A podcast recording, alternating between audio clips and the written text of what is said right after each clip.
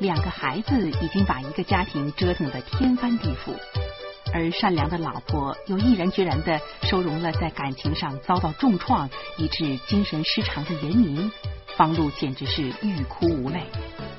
请继续收听长篇小说《中国丁克》，作者庸人，演播艾宝良。我给爸爸烧纸的时候，又遇见了那个中年男人。我认出他来了，这位那正是一个多星期前我在大街上抓住的中年歹徒。这小子他不会是来寻仇的吧？中年人知道我想起他来了，他难堪的说：“刚才我就认出您来了。”我的脚趾头不自觉的抓住了地面，我随时准备跳起来。现在，我与中年人之间仅仅隔着一道纸钱的灰烬，万一他要是一刀刺过来。除非是我爸爸看在纸钱的面上显灵，那否则我是难逃厄运的。我强作镇静，你你出来了。中年人点头。今天中午才出来，我已经在街上转了半天了。你怎么知道我住在这一带呀？我心里说：“就是真死了，我也得做个明白鬼。”中年人奇怪的说：“我我不知道你住哪儿，我这正瞎转悠呢。我看见有人烧纸，就琢磨着应该给我爸爸也烧点纸，让他照顾照顾我媳妇儿跟我闺女呀。”我长长的出了一口气，我老实的说：“没有，我我以为你是找我，找我为了报仇的。”中年人伸手在灰烬里划拉了几下，口气异常的平静。这几天呢，我想明白了。横竖呢都是个死，瞎折腾什么呀？只要我这一死啊，我们这一家子就算团聚了。哎，我说，你也就四十来岁吧？我说你可千万千万别想不开呀！这日后的日子还长着呢啊！我有点担心了。中年人说：“我就是想开了。我呀是个公司经理，我手底下管着一百多口子人呢，动不动呢我就开除他几个。估计我呀坏事干多了，老天爷报应我呢。上半年。”我听说有个职员得了乙肝，我想都没想就把他给开除了。后来呀，他就再也找不着工作了。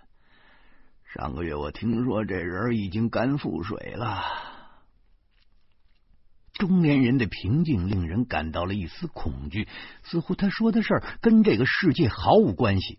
我说：“完了，谁都知道。”这肝病一到腹水的份上啊，那就没救了。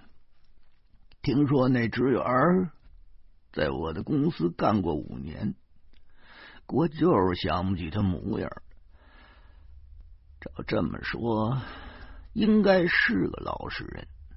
你说说，他为什么腹水呢？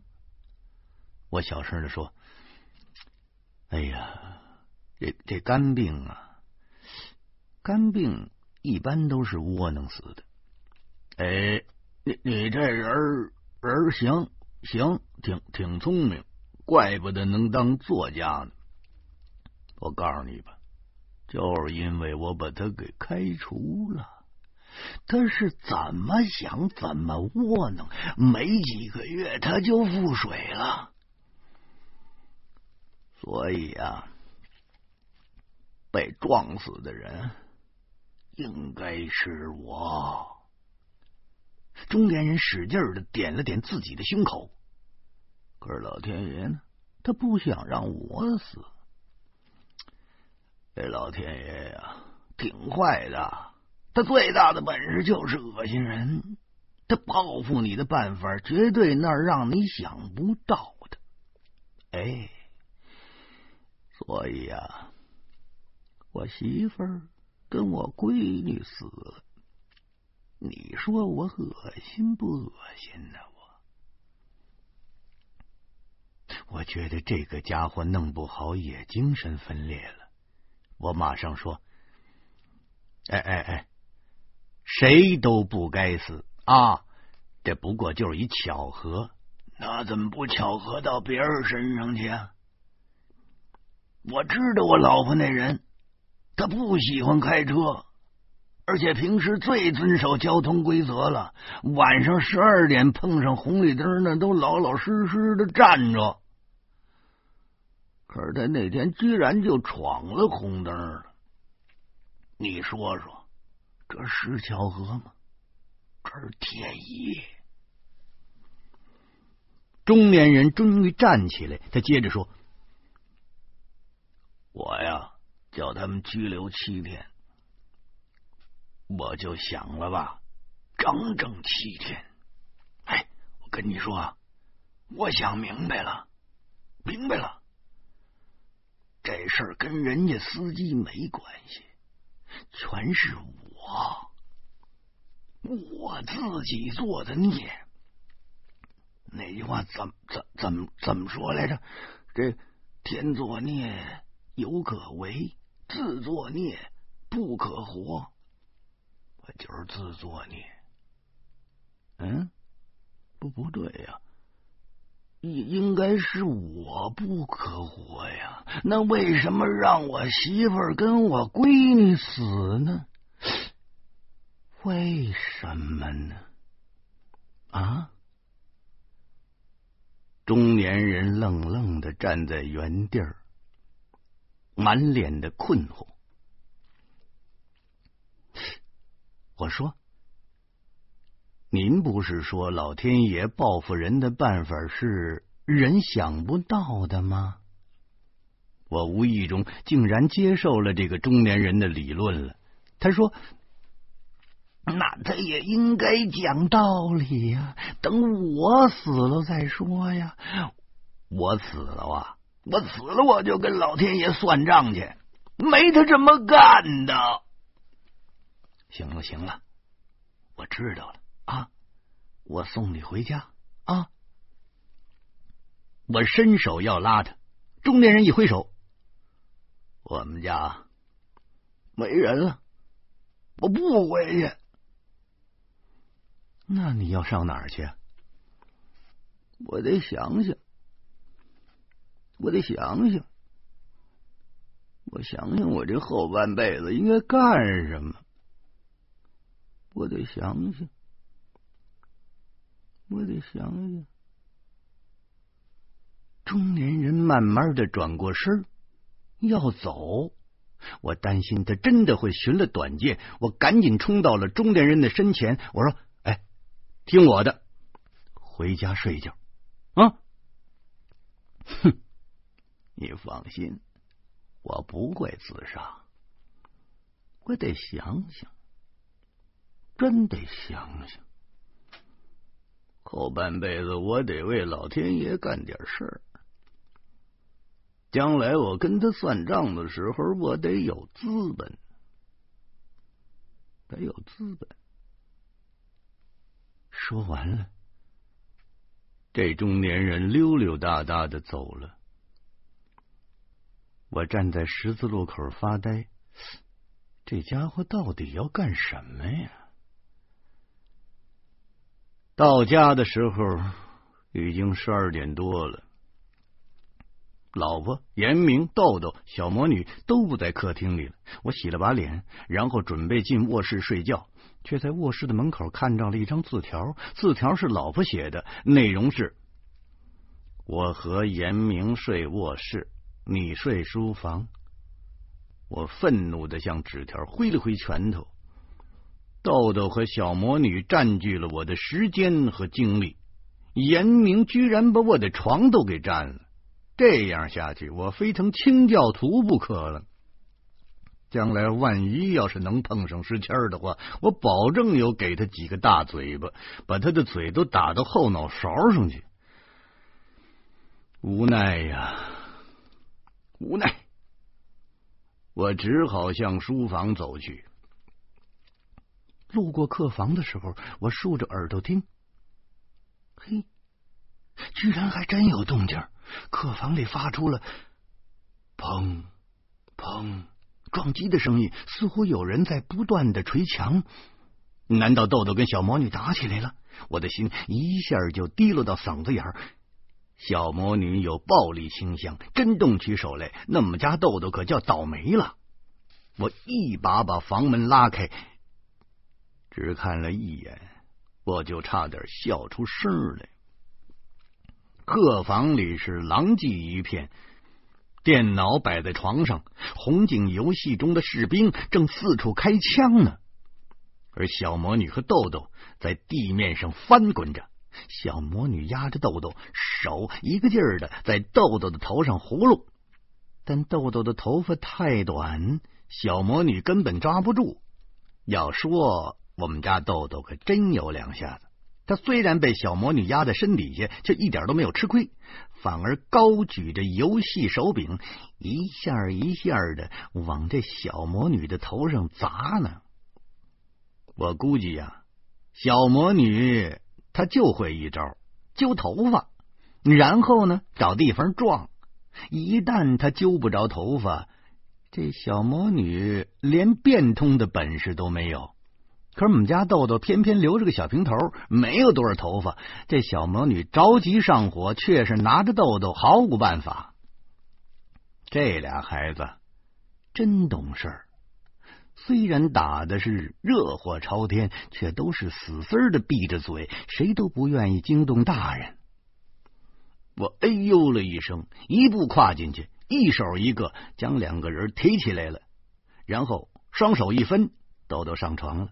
小魔女摔到沙发里头去了。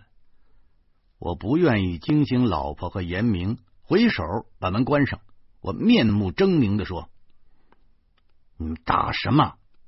再打，再打，我每人揍你们一顿！”小魔女满脸傲然的瞪着墙。大人欺负小孩。早晚有你老了的那一天。我我这我这差点笑出来。我说你还还敢威胁我你？老实巴交的豆豆也不愿意了，他撅着小嘴说：“阿舅说，大人要是打孩子，就打幺幺零。”我一屁股坐在俩人中间，我把手举到了胸前，我做了个戴手铐子的姿势。行啊，那你们就把我送医去监狱去吧，就进去了，我就省心了。我豆豆不明白监狱是什么，可是小魔女却比谁都清楚，她显然是想到了徐大光了，那眼泪。猛然间就喷出来，小魔女冲下了沙发，拉着我的手说：“干爹不能去监狱，爸爸已经去了，干爹不能去。”豆豆却高兴的鼓着掌说：“三大爷进监狱了，三大爷进监狱了。”我鼻子有点酸，没搭理豆豆。我拍着小魔女的后背说：“哎，三大爷不去啊！不我不是干爹不去啊！哎，干干爹，你为什么欺负豆豆啊？话一出口，我就觉得这话说的有点亏心。明明是豆豆在痛打小魔女，怎么是小魔女欺负豆豆呢？孩子都是七十二变的妖精，一个赛的一个的油滑，根本就摸不透。豆豆在我面前那是老实的不能再老实，可是要打起人来，他可一点都不手软。小魔女虽然是性格强悍暴烈，人呢却笨得厉害，一门心思就是抓头发，真是个死心眼儿。我知道自己是在委屈小魔女，不得不在她的头上抚摸了几下，以示安慰。小魔女头上已经有了几个包，她疼得直咧嘴儿，却硬挺住了。小魔女是个心胸开阔的孩子，她并没有计较我言语中的偏向成分。她指着豆豆说：“嗯，他一直玩游戏，我睡不着，说他他也不听。”我问豆豆说：“姐姐说的对吗？”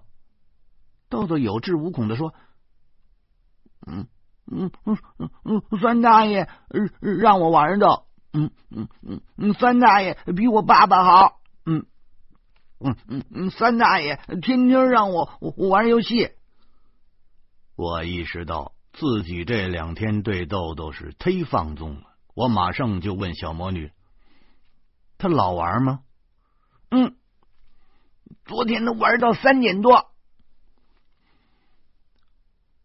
我懊丧的一拍脑门：“哎呦，怪不得豆豆尿炕啊！”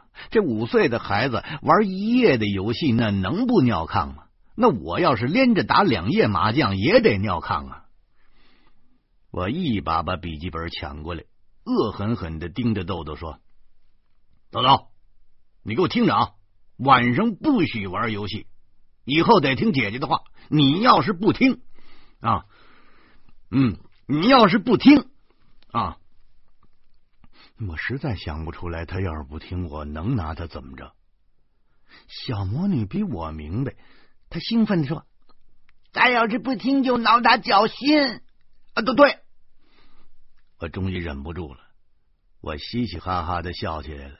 对对，挠挠他脚心，哼哼，我看你还还敢不敢玩游戏？豆豆没想到。三大爷和姐姐这么狠毒，突然咧开嘴哇哇大哭，哭的是惊天动地，哭的是委屈十足。我我我摸遍了全身，我没带香肠，我正要去冰箱里拿，门开了，老婆钻进来了，我还没来得及说话，老婆便将一根香肠递过来了。我把香肠塞到了豆豆嘴里，然后叉着腰说。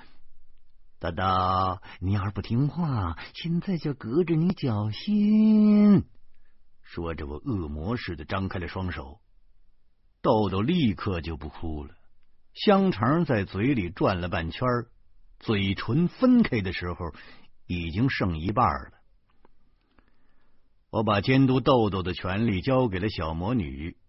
小魔女比董存瑞的决心都坚强，她飞扬跋扈的说。干爹，你放心吧，他敢玩游戏，我就挠他脚心。我赞扬了小魔女的革命斗志，然后命令豆豆将尿不湿穿上，最后虎着眼说：“拉灯。”从客房出来，我一点都不困了。我揪着老婆说：“你怎么来了？”老婆看了看卧室，然后又指了指书房。我们俩并肩来到了书房。老婆一进门就笑了。在以后的若干年里，豆豆恨你的程度啊，一定超过恨拉登的程度。一说起了拉登，我马上想到了豆豆的母亲。想到豆豆的母亲，就想起我妈。我自言自语的说：“老妈应该从峨眉山回来了吧？”说着，我的手已经抓住了电话。老婆按住了话筒，说：“几点了？”我看了看座钟，凌晨一点半。这个钟点打电话的，基本上那就是报丧了。我打消了找老妈的念头，就想起了严明，于是我拉住了老婆，温柔的说：“老婆，我不讨厌严明，我也知道他是你的好朋友，但是，但是他住在咱们家，的确是有点有点那个，是吧？这个。”这疯子是什么事都干得出来的，干出来他还不用负负法律责任，还得咱们负责。只要不刺激他，他就没事儿嘛？老婆细长的手指头在我的头发上一个劲儿的揉搓，像是爱抚，又像是威胁，好像是说：“你要是不同意，我就把你的头发揪下来。”他接着说。你想一想，他现在多可怜呢！父母已经去世了，诗谦是他唯一的亲人。可这个小子带着别的女人跑了，没人性。可怜之人呢，必有可恨之处啊！这严明要是给诗谦生个一儿半女的，能闹到这一步吗？虽然我是个丁克，但我的原则是不能反对别人生孩子，那是人家的权利。所以，诗谦的要求并不过分。要不是老婆收留严明的话，我是不会恨诗谦的。我老婆说：“女人的事我不懂，是不是？”我毫不犹豫的打断了老婆：“这叫老生常谈。”我说：“老婆，我向你发誓啊，坚决不做诗谦那样的人啊！”在要不要孩子的这件事上，我是绝不会中途变卦的。但人家诗谦想要个孩子并不过分，是严明忒过分。别的女人都能生，为什么他严明就不能生？他不是女人的。老婆坐在小床上，一眼一眼的瞪着我，但是我毫不退缩。最后，老婆垂下眼角，你知道。严明他妈是怎么死的吗？